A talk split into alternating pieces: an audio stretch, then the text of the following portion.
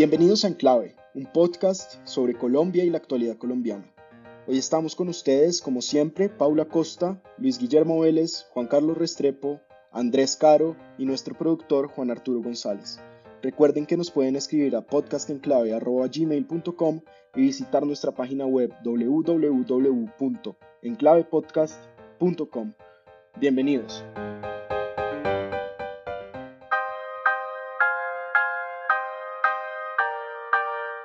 Bienvenidos al episodio 65 de Enclave Podcast. Hoy es un episodio muy especial eh, por el tema del que vamos a hablar, que es pues la, la primera vuelta de las elecciones. Ganaron Gustavo Petro con muchísimos votos y le siguió Rodolfo Hernández en una sorpresa, pero también es especial, Paula, porque, porque vuelve el hijo pródigo del podcast, ¿no?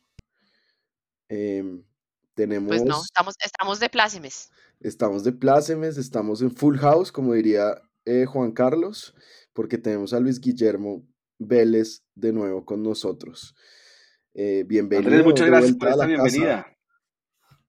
Muchas gracias por esta bienvenida. Un saludo muy especial a Paula, a Juan Carlos y, a Juan Arturo y a todo el equipo de Clave. Y a los oyentes. Y, por supuesto, a los oyentes. Claro que sí.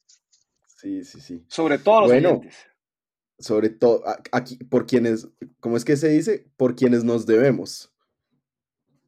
Eh, bueno, Paula, ¿qué pasó ayer? Todos estamos sorprendidos, algunos están, estamos tristes. ¿Cómo fueron las elecciones de la primera vuelta a la presidencia en Colombia? Mire, pues Digamos, para mí esto es como si viniéramos jugando un partido largo de parques, a uno los metían, volvían y salían, tal. Y ayer le pegaron una patada a ese tablero, salieron todas las fichas a volar y ya no hay forma de reconstruir ese tablero. Em, volvemos otra vez desde ceros, porque este es un, un escenario en el cual pues no, no estaba previsto yo creo que salvo algunos que tenían acceso a las últimas encuestas de la semana pasada, en donde ya se veía que Rodolfo seguía subiendo, em, y pues nos, nos, enfrentamos a dos personas, a los dos candidatos que pudieron ponerse de mejor forma la camiseta del cambio. Yo creo que ese es el mensaje, uno de los mensajes muy fuertes que sale de, de los resultados electorales de ayer. Tanto Petro como Rodolfo Hernández representan el cambio. Y ayer en uno de los comentarios, Vanessa de Caracol decía, es increíble que lograron cambiar tanto las cosas que en este momento el que representa el establecimiento es Gustavo Petro. Así es, increíble. Y es que Juan Carlos Petro sacó nada más ni nada menos que 8 millones y medio de votos con el 40.32%. Y de segundo quedó el ingeniero Rodolfo Hernández, el exalcalde de Bucaramanga y pues este personaje aún un poco misterioso para muchos con casi 6 millones de votos. De tercero quedó Federico Gutiérrez, Fico Gutiérrez y Rodrigo Lara con cinco, un poquito más de 5 millones de votos. Y después eh, Sergio Fajardo y Luis Gilberto Murillo con, digamos, 900 mil votos para, para ponerles ahí 12 mil votos de más. Eh, Juan Carlos, ¿usted se sorprendió o, o se esperaba que Federico Gutiérrez no pasara a segunda vuelta? No, yo honestamente me sorprendí. Eh, creo que lo que pasó ayer fue una cachetada muy importante para todo el establecimiento, muy grande, además de importante. Creo que, que el ingeniero capitalizó varias cosas. En primer lugar, un fracaso del centro y de la Centro Esperanza de construir un proyecto que inspirara y que, que, tuviera algún tipo de tracción, es decir, que la gente viera que valía la pena votar por Fajardo y que su voto iba a obtener algún, algún resultado, ese proyecto del centro fracasó rotundamente y la gente se quedó muy desamparada dentro de esa polarización existente entre, entre Fico y el establecimiento tradicional y, Petro y, y, su promesa de cambio, pero, pero de cambio de una manera que no necesariamente es la que quiere todo el mundo. Y la gente se quedó esperando tener un, un centro un poco huérfano y la salida, la llegada de, Rodolfo Hernández como la opción o la única opción en las encuestas que podría haberle ganado o que podría ganarle a Petro, eh, hizo que se creciera eh, de una manera muy rápida, subió como, como la espuma de la leche y rápidamente eh, alcanzó ese segundo lugar, matando pues todas las opciones del, del, centro y de los demás. Entonces, sí fue una sorpresa, tiene su lógica detrás y representa de todas formas, como usted lo dice, una incógnita muy grande acerca de qué es lo que vamos a tener si llegamos a elegir al ingeniero Rodolfo Hernández como presidente. Luis Guillermo, ayer eh, muy rápidamente en un discurso que me pareció pues bastante bien dado, eh, Federico Gutiérrez de una salió a adherir al, al ingeniero Rodolfo Hernández. ¿Usted cómo vio esa adhesión de, digamos, de los partidos tradicionales o de o del establecimiento a Rodolfo Hernández. ¿Cree que van a lograr endosarle esos 5 millones de votos que sacaron Federico Gutiérrez y Rodrigo Lara al ingeniero y con eso ya el ingeniero es el próximo presidente o el camino no es tan fácil? Estoy de acuerdo, Andrés, que mm, el discurso de Federico Gutiérrez fue realmente oportuno y adecuado. Creo que fue realmente un ejemplo, digamos, de, de, decencia política por un lado, pero también de, de oportunidad política. Eh, tocaba hacerlo inmediatamente en la forma en que él lo hizo. Pero me gustaría explicar muy rápidamente cómo estoy viendo yo, digamos, el panorama actual, porque creo que hay una, pequeña confusión en general sobre lo, que, lo que pudo haber pasado. Y es que eh, aquí claramente hubo una derrota del establecimiento, creo que eso es, eso es correcto, pero lo que en, estaba realmente en juegos de una manera subyacente era un voto por o en contra del sistema. Entonces, el establecimiento ha salido derrotado, pero el sistema ha, ha, salido fortalecido, porque Gustavo Petro era el candidato anti-establecimiento, pero sobre todo era un candidato antisistema. Él quería cambiar completamente lo que él llamaba de una manera un poco indeterminada el modelo que supone uno es el modelo económico, pero también el modelo social, pero también el modelo eh, cultural, en fin, eh, creo, que, creo que ese tema antisistema de Petro tuvo o tiene un techo que es más o menos el 40% de la población localizado en las áreas muy particulares geográficas del país.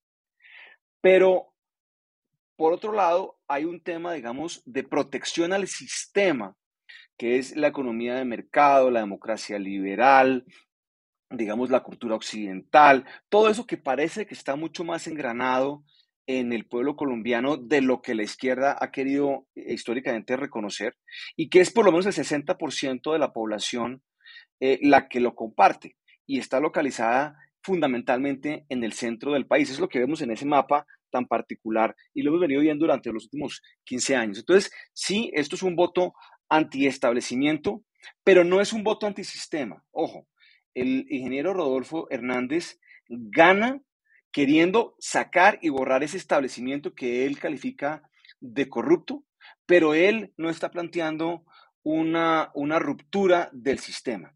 Entonces creo que ahí está, creo yo, la clave para entender lo que pasó el día domingo pasado. Y noto, Luis Guillermo, por, por, lo que usted dice, que sería preferible un candidato que no ponga en riesgo el sistema, aunque sí el, digamos, el establecimiento, versus aquel que sí pondría en riesgo todo el sistema? Pues es que yo creo que, que, la gente le tiene mucho miedo a una repetición de lo de Venezuela, que claramente era un cambio del sistema. Y mire en lo que acabó. Entonces, creo que eso habla en cierta medida bien del sistema con todas las fallas, falencias, insuficiencias que tiene. Y es que mucha gente se, se siente beneficiada de ese sistema, ha prosperado y ha mejorado en ese sistema, es por lo menos el 60% de la población colombiana la que lo siente así en este momento, y que esa población no está dispuesta a una ruptura. Y Gustavo Petro lo que ha planteado desde siempre, aunque intenta camuflarlo, intenta em, esconderlo, pues lo que él es es un candidato antisistema, igual que su vicepresidenta, que lo ha dicho de todas las maneras posibles.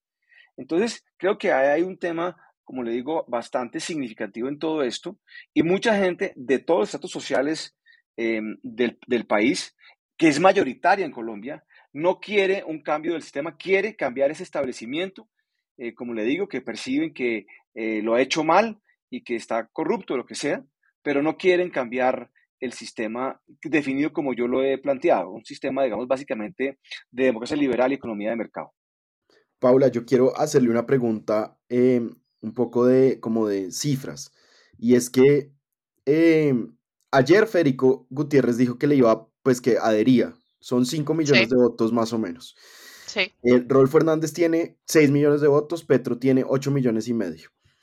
Yo, yo, yo dudo mucho que, mire, yo, esta es mi hipótesis y esto es lo que yo he estado tratando como de, de pensar ayer, que los 5 millones de votos de Federico Gutiérrez se le van a ir al, al, al ingeniero Hernández, pero yo creo que esos 6 millones de votos de Hernández no son de Hernández, y yo creo que muchos son de Petro porque eran contra Federico Gutiérrez. Esa es mi hipótesis. No, yo, yo, yo disto de esa, de esa hipótesis, mire. Em, de los votos de Federico Gutiérrez, lo que decía la encuesta, la última encuesta del Centro Nacional de Consultoría, que preguntaba si en segunda vuelta estuviera Rodolfo Hernández y tal, algo así como el 76% de los votos de Federico Gutiérrez se irían para Rodolfo. Y un porcentaje muy pequeño se iría pues para Petro, ¿no? Que existe ese porcentaje, yo pensaba que ese porcentaje era nulo, que nadie que votara por Federico Gutiérrez iba a votar en segunda vuelta por, por Gustavo Petro, pero sí existen. Em, los votos de Hernández son votos de él, porque ahí no hay una reacción necesariamente en contra de, perdón, al revés, si hay una reacción de los que no quieren ni parecerse a Fico ni parecerse a Petro que es un poco lo que estaba diciendo Luis Guillermo. Ahora, en este escenario, pues es que si no se quiere parecer ni a Fico ni a Petro y pasan Rodolfo y Petro, pues él es el que capitaliza los votos, no porque sus pensamientos sean de centro, sino porque no está en ninguno de los dos extremos. Y, y entonces usted cree que mucha gente, digamos, que votó por Fajardo también se va a ir por, se va a ir con Rodolfo. Sí, también, y existen esas mediciones, no las estoy encontrando en este momento, de cuántos dicen que se irían por Petro y cuántos dicen que se irían por Rodolfo. Pero yo quiero, tal vez usted me pregunta por cifras, hay otra cifra que me parece que es muy interesante, es la de la participación de ayer. Participación electoral que estuvo por encima de 21 millones de votos, en donde le doy los datos. En Senado, la participación estuvo en el 54%, perdón, la primera vuelta estuvo en el 54%, mientras que en Senado la participación estuvo en el orden del 43%. Para primeras vueltas, salvo en, eh, no mentiras, es la primera vuelta con mayor participación de, todo, de todas las primeras vueltas, desde 2002 que se tienen datos. En 2002 arrancó la primera vuelta con una participación del 46-47 y en 2022 con 54-8. Es decir, esta es una contienda que ha convocado a muchísimas personas y a muchos sectores y en donde el voto en blanco pues también tiene una participación muy pequeña dentro de lo histórico. Paula, una, pregunta. ¿Cuánto, ¿Cuánto crece la participación en la segunda vuelta? Ya le digo, en la segunda vuelta la participación crece. Ah, no, ese dato no lo tengo acá. Se lo busco. Pero usualmente crece como cinco puntos. Sí, a mí me han dicho que entre 5 y 10, y 10 puntos, creo que es, eso, eso es muy importante ese dato para lo que se viene, ¿no? Porque parecería que mm, Gustavo Petro, su único chance eh, es, es eh, recoger ese voto nuevo que entraría y que ha entrado tradicionalmente en las segundas vueltas. Que es como un, millón de votos. Manuel Santos. Es, como un millón de votos tradicionales, que serían, que serían cinco puntos en este, en este escenario, más o menos. Exacto. Pues pensando que además ya hay una, ya, ya, hay una, ya hay una participación importante, ¿no? Es decir, la gente salió a votar mucho más de lo que se esperaba ayer. Hay, hay una encuesta de Datexco del 29 de mayo, es decir, un día, eh, el, día mismo de las elecciones, donde corren tres escenarios distintos. Dice, primer escenario es si Petro hereda el 100% de los votos de Fajardo y Hernández el 100% de los votos de Fico quedaría Petro con 44.1 y Hernández con 51.6. Eh, si Hernández hereda el 100% de los votos de Fico y Petro y Hernández por mitades los de Fajardo y otros, quedaría Petro con el 42.0 y Hernández con el 53.7%. Y si Petro hereda el 100% de Fajardo y otros, y Hernández el 100% de Fico, quedaría Petro con el 45% y Hernández con el 50.7%. Es decir, todos esos escenarios dan por ganador a Rodolfo Hernández en una segunda vuelta. Entonces yo creo que ya un poco pasando la página de los escenarios, tenemos que sentarnos a pensar qué es lo que puede pasar y cómo se va a ver nuestro país con una persona como Rodolfo Hernández de, presidente. Creo que ahí, ahí hay que reforzar las instituciones, ahí hay que apoyarlo, ya que parece, parece no es una persona que no tiene eh, un equipo, que no tiene gente en el Congreso, que no tiene un manejo de, muchos temas. Entonces creo que, le corresponde como a toda la sociedad en general ayudar a que quien sea que sea el presidente haga un buen gobierno y le podemos dar el soporte que se necesita desde el punto de vista de los empresariados, de la academia, de la ciudadanía en general. A mí me gustaría, a mí me gustaría proponerles que hagamos un par de episodios antes de, las, de, de, las elecciones, dedicándonos a cada uno de los dos candidatos y vemos los programas de gobierno y tales, pero hoy a mí me gustaría preguntarles por lo que se viene en las próximas semanas de campaña. Y una cosa que a mí me sorprendió mucho, eh, Juan Carlos, es que ni La Paz ni Álvaro Uribe van a ser temas en la segunda vuelta. Petro y Rodolfo Hernández tienen más o menos posturas parecidas frente al acuerdo de paz. Tal vez Petro es mucho más de, por, el, por los sectores de los que viene, a los que representa mucho más vocal que Hernández, pero Hernández ha dicho que lo apoya. Y Álvaro Uribe, digamos, pasó a un segundo plano en el que me imagino que Petro va a decir que Hernández es el, es el candidato de Uribe, pero pues si alguien también se ha dedicado a hablar muy mal de Álvaro Uribe en esta campaña ha sido Rodolfo Hernández. Entonces la pregunta es qué pasó y qué va a pasar con la agenda en estas tres semanas, de qué, de qué van a hablar, qué vamos a oír de los candidatos. Yo creo que antes de poner los temas de los que vamos a hablar, eh, hay que preguntarse si van a hablar o no van a hablar, porque Rodolfo Hernández, una de sus estrategias ha sido la de comunicarse directamente con el público a través de su manera novedosa con TikTok y con redes sociales, etcétera.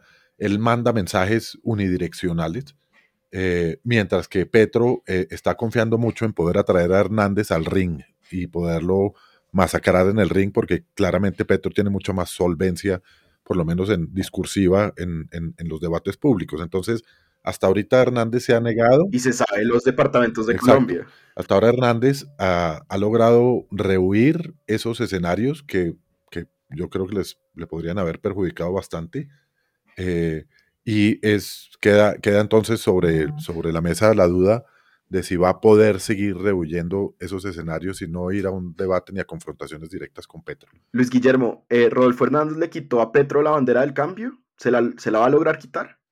Pero esto fue muy divertido lo que pasó ayer. Eh, estamos grabando pues el día lunes, em, el domingo de las elecciones, porque Gustavo Petro salió a decir que él era el cambio responsable que él era el cambio, que no era un salto al vacío, que no era un cambio suicida, que es lo que han dicho de Petro pues durante meses y lo que yo creo que es Petro, realmente el cambio para peor, el cambio suicida. Entonces él intenta, digamos de una manera un poco burda, me parece a mí, apropiarse de esa terminología diciendo que Rodolfo Hernández, pues este, este cambio eh, suicida. Yo creo que eso no es realmente creíble y muestra lo descolocado que quedó Gustavo Petro con, esta, con este resultado electoral. O sea, queda realmente fuera de, de lugar. Gustavo Petro tiene que reinventar rápidamente un discurso que no va a ser creíble. O sea, nadie cree realmente que Gustavo Petro aquí representa un cambio responsable cuando ha sido completamente incendiario durante años eh, donde ha dicho que, todo, que los empresarios son todos la, oligarquía, las mafias,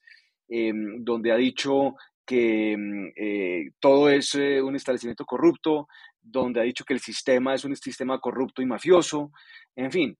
Entonces, yo creería que, que aquí, pues, el tema para Gustavo Petro se vuelve muy, muy complicado y, y pues, Gustavo Petro, pues, para mí no es claramente el cambio, y creo que Gustavo, eh, y creo que Rodolfo Hernández ha planteado el cambio en los términos que la gente los quiere oír, como demuestra, pues, como demuestran las, las, las cifras. Em, y es un cambio en el establecimiento que está agotado, pero no un cambio de sistema. A mí, a mí, a mí me pareció muy interesante sobre lo que estaba diciendo Luis Guillermo, una entrevista que le hacen a Gustavo Bolívar, que yo creo que se fue, se le fue la lengua larga. O sea, pues lo que pasa es que em, Rodolfo Hernández logró quitarnos la bandera del cambio. O sea, lo dijo en radio, ¿no? Y yo creo que sí logró quitar la, la bandera del, del cambio en donde es una, una campaña con muy pocas propuestas, es como un mensaje hiper simplificado en donde de acá se van los rateros, se van los corruptos, la plata se alcanza si, si, no, hay, si no hay corrupción. eh, y del otro lado, pues unos mecanismos de, de comunicarse con la gente que nada tienen que ver con las estrategias que usan, que usaron todo el resto de candidatos, incluido Gustavo Petro. Entonces, ante esos mensajes de TikTok, esos videos con unas cosas que uno dice, o sea, esto es francamente políticamente incorrecto, pues es lo que le está funcionando. Yo no creo que vaya a cambiar. Tienen, este, este sprint es muy cortico, son tres semanas. em, yo creo que él va a insistir en su, en su estrategia que lo ha llevado hasta donde está y que es lo que espera también la gente, ¿no? Acá no estamos esperando que de la noche a la mañana Rodolfo Hernández se vuelva un gran estratega. Yo creo que sí va a llegar muchos refuerzos de las demás campañas para, para los temas programáticos y para darle un poco más de contenido. Me pareció muy tierno eh, Enrique Gómez, que fue el primero que salió a hablar, a reconocer su derrota, a decir que adhería a la campaña de Rodolfo Hernández bajo unas propuestas mínimas programáticas. ¿No? Él con sus 42 mil votos debajo del brazo llega a pedir propuestas programáticas. Fico lo hace. Pero con una campaña programática. O sea, si algo hizo Enrique Gómez fue una campaña de, de Sí, de propuestas. acuerdo. Una frac- fracasadísima, pero la De hizo. acuerdo. Em, mientras que Fico pues dice, no, este es, o sea, se va a una cosa mucho más pragmática, dice, la alternativa que tenemos es Rodolfo Hernández y cuente con nuestro voto independientemente de quienes nos, nos estarían apoyando, ¿no? Entonces, pues viene poco cómo van a ser los movimientos, las alianzas, si Rodolfo Hernández se va a mantener en que él simplemente recibe a quienes se le adhieran, eh, que es lo que le ha funcionado. Y yo creo que también ese último movimiento de Ingrid Betancourt pues le funcionó porque le da un espacio y un juego dentro de ese probablemente futuro gobierno de Colombia. Bueno, y hablando de futuros gobiernos, he oído que, que Gustavo Petro ya está ofreciendo ministerios, Paula, y, y a gente sorprendentemente buena. ¿Será que Petro va a tratar de conquistar a, a, a, candida- a, perdón, a votantes de Federico Gutiérrez y a, digamos, a votantes del establecimiento mostrando un gabinete centrista, un gabinete técnico que aplaque los miedos, digamos, que tiene, que, que ha expresado Luis Guillermo? Pues yo creo que eso le funcionaba en el escenario frente a Fico, pero en este escenario, pues no necesariamente nadie quiere comprometerse con, pues con un, con una apuesta, ¿no? En este momento, pues es, puede ser cualquiera el presidente, pero claramente el ingeniero lleva una ventaja importante. Luis Guillermo, ¿qué va a pasar en estas semanas? ¿Cómo se va a mover Petro? ¿O, o tendrá, digamos, bajo el, bajo la manga algún video, alguna prueba de que, el, de que el ingeniero no es tan pulcro como dice ser, que ya tiene investigaciones y va a ir a juicio? ¿O, o usted cree que vamos a seguir viendo una campaña de Petro en discursos eh, ahí boleando flores con sus guardaespaldas y, de, y del ingeniero cerrando TikTok a las seis y media yéndose a acostar después de, de publicar emojis y memes y videos? No, yo, yo creo que Gustavo Petro va a intentar em, eh, hacer lo que hizo el, el pasado domingo, y es que quiere mostrarse como un centrista, como el cambio responsable. Yo creo que eso es lo que él cree que le puede funcionar, pero la verdad es que la gente no le va a creer. O sea, él tiene un gap de credibilidad muy grande en esa materia, pues por lo que ya decíamos, años y años y años de insultos, desafíos, desprecio eh, a todo el, centro y al establecimiento y ha planteado pues unos temas, unos temas muy radicales. Entonces creo que eso no le va a funcionar, lo va a intentar hacer de una manera un tanto desesperada. Eh, creo que al ingeniero a esa altura le pasaría lo que le pasaría o lo que decía Donald Trump eh, en su momento en las elecciones, eh, creo que de 2016. Dice que él podría salir y matar a alguien en la Quinta Avenida y no le iba a pasar nada desde el punto de vista de la opinión pública.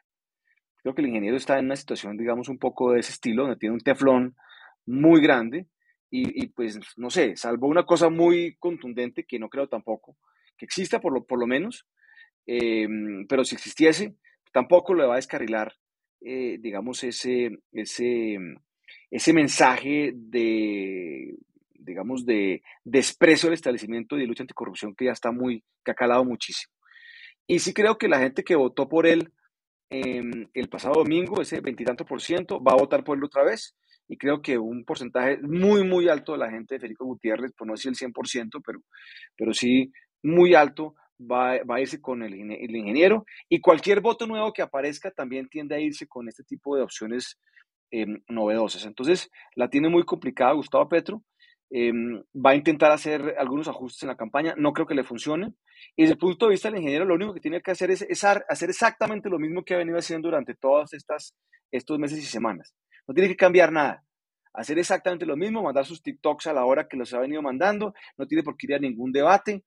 Él simplemente, con que esté en su casa en Bucaramanga y mande los mensajes adecuados en los momentos adecuados, creo que es suficiente para que él dentro de tres semanas sea presidente de Colombia.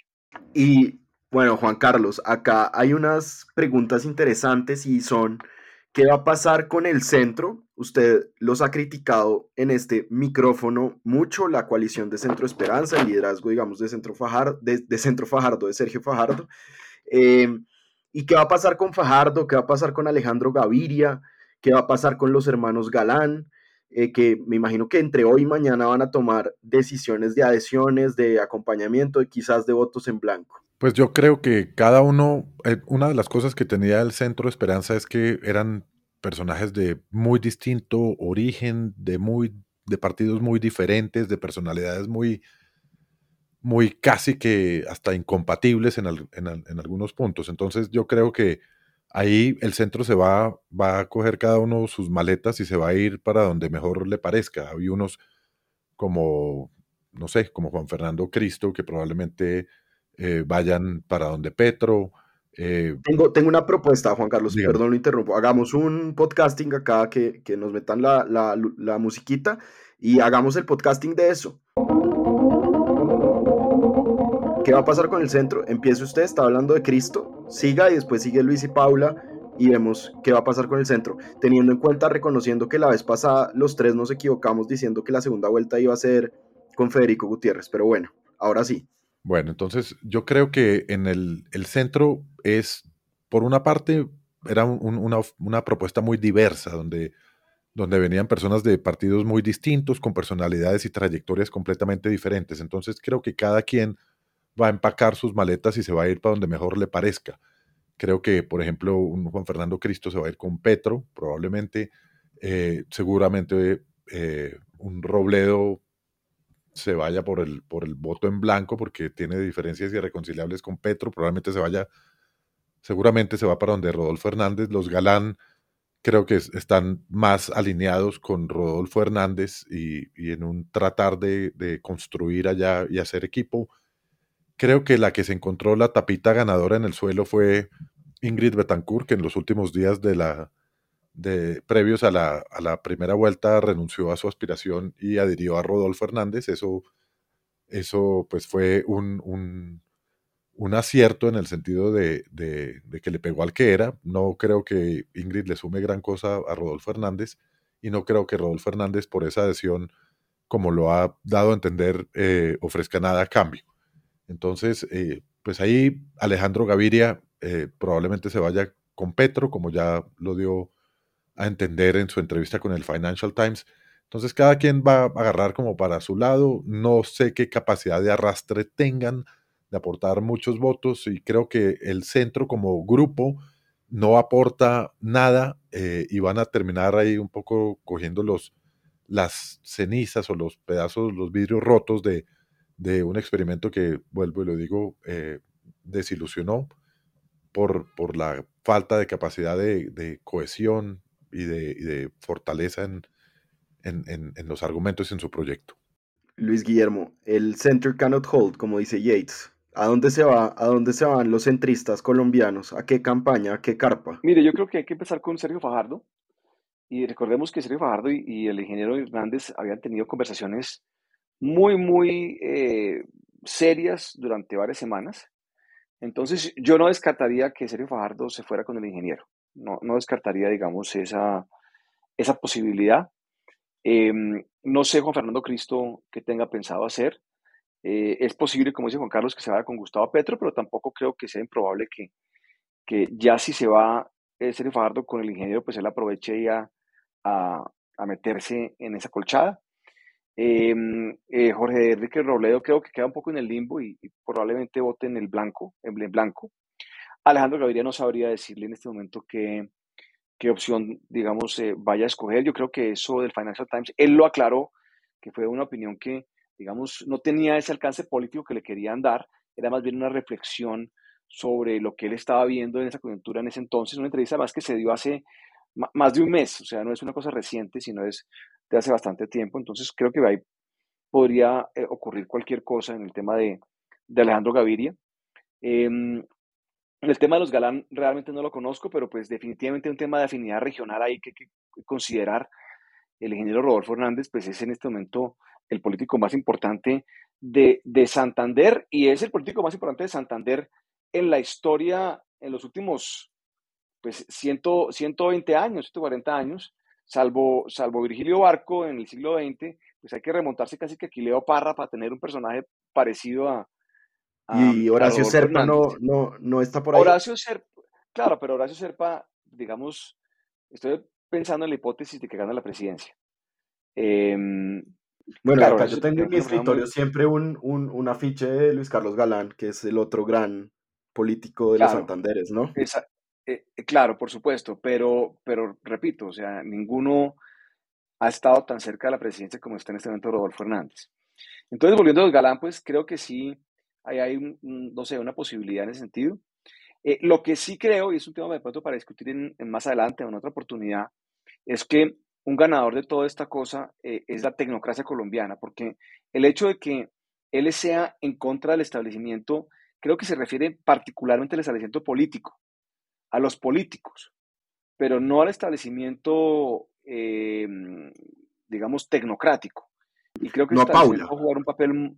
No, no a Paula, exactamente, y a, los que son como Paula. Yo creo que, que ese establecimiento tecnocrático colombiano que ha sido tan bueno, que ha sido tan importante y que, digamos, ha mantenido funcionando el país durante los últimos 40 o 50 años, eh, creo que ese establecimiento va a tener una oportunidad importante bajo eh, un gobierno eventual del ingeniero Rodolfo Fernández. Bueno, la voz del establecimiento tecnocrático colombiano, Paula, ¿qué va a pasar con el centro? No me atribuya tanta responsabilidad. No, mire, yo, yo creo que el centro en, en la mayor parte se va a ir para donde Rodolfo. Porque con todas las críticas que uno le pueda hacer a la campaña de Fajardo, la propuesta de gobierno más seria, más estructurada, más pensada, es la que tiene Sergio Fajardo. Y creo que es el aporte importante que pueden hacer desde el centro a, la campaña de Rodolfo. Em, yo creo que hay gente que ya está muy jugada. Los acercamientos de Alejandro Gaviria con Gustavo Petro, pues se oyen rumores por todos lados. Eh, y yo creo que eso, pues algunos terminarán aterrizando ahí, pues porque es donde han venido preparando, preparando su llegada, ¿no? Em, probablemente segmentos importantes del Partido Liberal que ya están de alguna forma jugados con, la candidatura de Gustavo Petro, pues van a terminar aterrizando allá. Pero yo apostaría, por ejemplo, a que Sergio Fajardo termina dentro de la candidatura de, de, Rodolfo Hernández. Lo que decía Luis Guillermo es cierto, hay muchos rumrunes y, evidencia de reuniones entre ellos en donde buscaron en algún momento junto con Ingrid tratar de sumarse para una tercería y acá la sorpresa es que Rodolfo Hernández lo logró pues sin el apoyo de Sergio Fajardo que es el que le puede le podía poner en ese momento un porcentaje importante de votos que hiciera la diferencia y él lo logró solo. Entonces, y creo que Fajardo también debe haber aprendido la lección de las elecciones pasadas donde guardó silencio y se fue a ver las ballenas, lo cual le costó un tremendo resentimiento de, de sus seguidores y de, gente de otras corrientes que, que, le criticaban no haber dado una seña, un guiño eh, para dirigir a sus votantes que no habían, que no habían ganado en primera vuelta. Eh, entonces creo que, que, esa lección está dando muestras Fajardo de haberla aprendido y está claramente mirando hacia el lado del ingeniero acuerdo, sí, ese, sería mi podcasting. Fajardo termina ya. Fajardo termina ya. Alejandro Gaviria, eh, donde Petro. Y los liberales se distribuyen dependiendo de su, de su afinidad más ideológica con Gustavo Petro o con, o con el ingeniero Rodolfo Hernández. Por ejemplo, Juan Fernando Cristo debe ser una persona que yo no termino de leer en esta contienda porque él tiene también una afinidad regional muy importante, ¿no? Claro, él también es santanderiano, santanderiano, del, norte, del norte, pero, sí. pero suma. Pero lo, sí, claro. Yo, yo, yo creo, Paula, que Fajardo se va donde el ingeniero con Ingrid. Creo que, eh, creo que Robledo se va donde el ingeniero porque ese odio que le tiene a Petro y Alejandro Gaviria no, no lo deja irse para otro lado. Yo no creo que vaya a invitar al voto en blanco. Además, el ingeniero tiene, yo, yo, me, yo veo al ingeniero también como con esos intereses eh, proteccionistas de los Santanderes, de la industria santanderiana, que eso le gusta mucho a Robledo. Yo creo que Cristo se va donde Petro, aunque no sé, creo que ahí María Ángela Holguín puede jugar un rol en atraer a Cristo a la campaña de Rodolfo Hernández, pero quién sabe. Quién sabe si también si María Ángela Holguín se va con Rodolfo Hernández o con Petro. Alejandro Gaviria lo veo ultra jugado con Petro, realmente, pues también por esos chismes que uno oye, pues entre la séptima y la novena, 85 y 72, y, y creo que así se va a distribuir. Y que, pero quería terminar, eh, pues que terminábamos haciéndole una pregunta a, a, ustedes, y es, ¿será que Petro se va a arrepentir de tener a Alfonso Prada, Armando Benedetti, Roy Barreras tan cerquita, ahora que tiene un contrincante que lo único que va a hacer es decir que está rodeado de gente con pasados, digamos, de clientela, de clientelismo y de corrupción? Pues no, no creo que él se arrepienta. Digamos, aparte, no, se no, pues parte, no se lo van a cobrar tanto. No, pues parte de moverse hacia, de esa movida hacia el centro ha, ha implicado traer muchos sectores diferentes, ¿no? Desde los sectores cristianos hasta los sectores que se, que se pueden leer más de centro, que en últimas es, yo creo, el motivo por el cual una persona como Alfonso Prada termina aterrizando en la campaña de Petro. Pero ¿no? Entonces la estrategia, ¿no? Se arrepiente si pierde, como todos nos arrepentimos cuando perdemos. Por eso, no, no, por eso. O sea, una segunda vuelta contra un discurso contra corrupción y que todos sus jefes de debate y de campaña sean pues estos señores, no sé qué va a pasar, Luis Guillermo. No, pues claro, Hernández le va a sacar en cara a Petro eso, digamos, de una manera muy protuberante. Em, a mí lo que me ha sorprendido en todo esto es que Gustavo Petro lleva por lo menos un año desesperadamente intentando recoger apoyos políticos de esos personajes que usted llama de centro em, o que han sido, digamos, personas que han estado en gobiernos eh, que no han sido de izquierda, en fin. Y realmente al día de hoy ha recogido muy poquito. O sea, uno podría decir que está, o sea, que está raspando, que raspó la olla con esos apoyos que usted menciona, que no son gran cosa en, en realidad. Y creo que en este momento le pueden empezar a hacer mucho daño, por lo que usted anota, ¿no? Van a ser el objetivo los ataques de, Rodolfo Hernández. Em, entonces, a mí me sorprende eso que Petro, o sea, Petro, cosa de tan poca credibilidad, tiene tan, genera tanta desconfianza en tantos sectores todavía. Em, y es que no, no, o sea, no pudo recoger realmente apoyos significativos eh, que no fuesen estos que ya pues eh, se han mencionado. Y ahora pues muchísimo menos yo creo que el que se monte en la campaña de Gustavo Petro ahora, pues está montando en el Titanic, eh, realmente. Un Titanic que, que, no, no le ha pegado todavía al iceberg, pero pues que lo tiene a 10 metros. Entonces yo creo que darle la vuelta a ese Titanic en este momento es prácticamente imposible y el futuro de esa campaña va a ser pues la que tuvo el Titanic, que es hundirse al fondo del mar. Juan Carlos, bueno, acá podemos empezar a hacer un podcasting, digamos, de tres semanas y es, ¿quién va a ganar? ustedes dirán, Luis Guillermo dice que va a ganar el ingeniero. No, pero, pero no nos adelantemos. Tenemos ¿No todavía por lo menos un, no, tenemos por lo menos otro sí, dejémoslo porque toda, toda, todavía falta, hay que jugar el juego, ahí sí. hay que jugar el juego, bueno. Juan Carlos, eh, que se le, van a terminar, eh, ¿cómo se dice? Nublados y escondidos Prada Benedetti y Roy Barreras en la campaña de Petro, ahora en esta nueva lucha contra la corrupción en la que me imagino se van a a poner las campañas? Pues yo creo que, que el ingeniero es una persona que es, tiene un carácter fuerte, se ha, eh, se ha rodeado o, ha hecho su campaña principalmente alrededor del discurso de, de, la lucha contra la corrupción, pero no sé qué tanto se haya metido en casos particulares y hacer señalamientos particulares, no lo veo mucho en ese plan. Entonces, yo creo que, que el tema... No, pues, lo le hecho. que- pero le queda, le queda mucho más fácil referirse de, de manera amplia, diciendo que hay que meter a todo el mundo a la cárcel, diciendo que, que si no roban alcanza la plata, diciendo un poco, un poco las cosas más, más genéricas que, que ha lanzado. eh, y no creo que se enganche en, en disputas de tipo personal, señalando a uno o a otro, como del otro lado sí veo más a la campaña de Petro eh, y, a, y a Barreras y a Benedetti buscándole desesperadamente al ingeniero cualquier cosa que tenga que ver con sus investigaciones que tiene en la Procuraduría y en la Fiscalía. Entonces, yo creo que va a ser una campaña o, o unos tres semanas donde, donde el tema va a estar presente, pero yo esperaría que no se vuelva Pero, personal. pero la- ayer el, el discurso de, de Gustavo Petro le gastó 10 minutos a, a decir por dónde es que va a atacar a- al ingeniero, ¿no? Entonces digo que no es, un- es una cosa que no está, es un- como decía Luis Guillermo, es un salto vacío porque no, acá no hay un plan estructurado, que tiene demandas de corrupción, que el tema de, digamos, misógino, de considerar que las mujeres no tienen el mismo valor que los hombres, ¿no? A esos son los frentes de batalla y los Sí. dijo clarito en, en el discurso. Pero hay muchos más pelea, frentes antes que la misma corrupción. Yo- es que yo creo que a Petro y a su campaña, compuesta por la gente que está compuesta, le queda muy difícil hablar de corrupción. Le queda muy difícil hablar de corrupción porque inmediatamente se les devuelve.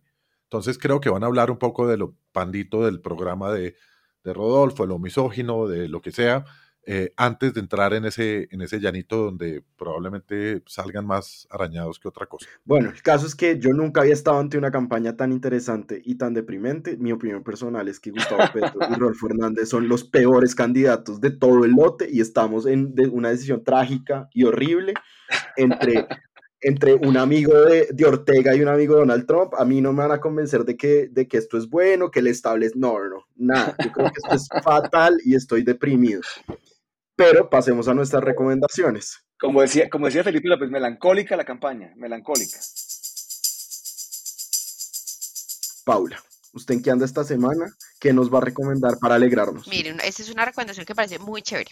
Es un sitio que se llama Nos Vidrios, en donde lo que hacen es recuperar botellas y hacer vasos y quedan divinos.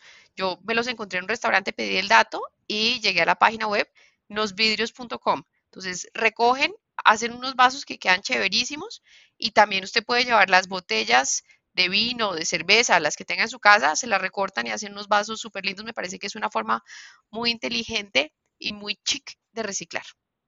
Muy bien. Juan Carlos Restrepo, ¿usted en qué anda esta semana? Pues yo un poco tratando de, de encontrar como respuestas, un poco inspiración frente a lo que está pasando en este país donde, donde coincido con usted en ese sentimiento de que esta es una campaña deprimente donde, donde nos trajeron y me da mucha rabia a una disyuntiva como la que estamos. Eh, me encontré un libro que tiene el discurso de despedida de George Washington cuando salió de la presidencia el 19 de septiembre de 1796, donde, donde habla de una unión sagrada de los ciudadanos, una, una unión sagrada de los ciudadanos, es decir, por encima de todo, los ciudadanos que componen una nación eh, son quienes mandan, y sea quien sea el presidente que tengamos, creo que tenemos una responsabilidad muy grande como ciudadanos de organizarnos, de dejar de pelearnos entre los que comulgamos con unas mismas ideales e ideas, de, de, buscar canales para que el esfuerzo conjunto y colectivo produzca resultados y sea quien sea el presidente de la República, le podamos ayudar a que gobierne bien y que lleve el país por un sendero de crecimiento, de, de, protección de nuestras instituciones, de protección del bien común y no de venganza y no de, no de destrucción y de desmantelamiento. Entonces, en ese libro que se llama en inglés A Sacred Union of Citizens, una unión sagrada de ciudadanos, que está escrito por Matthew Spalding y Patrick Garrity, eh, encontré ese discurso y todo lo que precede a ese discurso, es decir, el porqué de cada una de esas cosas, pero rescato de manera muy importante el rol y la labor que tenemos nosotros como ciudadanos de no dejarnos llevar por el despeñadero como unos borregos eh, y que recuperemos un rol activo, bien sea ayudando al gobierno o ejerciendo una oposición sana y constructiva o creando opciones para dentro de cuatro años. Bueno, eh, Luis Guillermo, ¿usted en qué anda esta semana? Bueno, yo recomiendo a un, re- voy a recomendar un restaurante, se llama Sorella o Sorella, como uno los quiera llamar, eh, y es de comida italiana. Eh, la dirección es calle 66 bis, número 461. En, digamos, la, la dirección técnica, la dirección para ubicarse es la quinta con 66, costado oriental, sur oriental. Em, Donde es antes había un anticuario. donde antes había un anticuario, exactamente. Se ve muy bien por la calle Quinta y ahí digamos que venden realmente una comida italiana de primer nivel, precios bastante razonables y vale la pena realmente ir a ese restaurante de esa zona que se va a una zona gastronómica pues de primera de primer eh, nivel. Yo les voy a recomendar también dos cosas de comer. Un restaurante también en Bogotá que se llama eh, Salón Tropical. Me encantó la música, me encantó la comida. La comida vegetariana es muy rica, pero me dicen que la comida no vegetariana también es muy buena. Eso sí, es carísimo, pero pues creo que todos los restaurantes de Bogotá cada vez están más caros, pero vale la pena. Es muy rico de noche, está muy bien, los cócteles están deliciosos ¿Dónde y es un queda? gran lugar. Queda Es, es, la- cerquita de Sorela, bajando eh, por la, como en, un, en la 56 con, perdón, en la no, esa es la 65 misma. con, con, con cuarta o algo así, ya les voy a decir exactamente la dirección. Y la otra, eh, la otra es en la, mire, es en la carrera quinta 6520. Al lado, sí. Em, y mi otra recomendación son los, los sándwiches de helado de Las Hakim, que tienen como una panadería virtual y venden cosas a domicilio y los sándwiches de helado me parecieron buenísimos. Ayer los probé en el almuerzo mientras se escurrían mis lágrimas patrióticas eh, y se mezclaban con el helado de, De, va- de de vainilla. de vainilla. No, era como de agras. Entonces, con los sándwiches de helado de las Hakim, con Salón Tropical, con Sorella o Sorella, con las vasos de vidrio de Paula y con el discurso de despedida de George Washington que nos recomendó Juan Carlos, nos despedimos, que tengan buena semana. vidrios. No, los nos vidrios. Unos vidrios. Nos vidrios Chao. y, y pues nada, que tengan buena semana, que y que Colombia no se vaya a la, ¿cómo es que dicen? A la mierda. Chao. Dios mío. Chao, buena semana.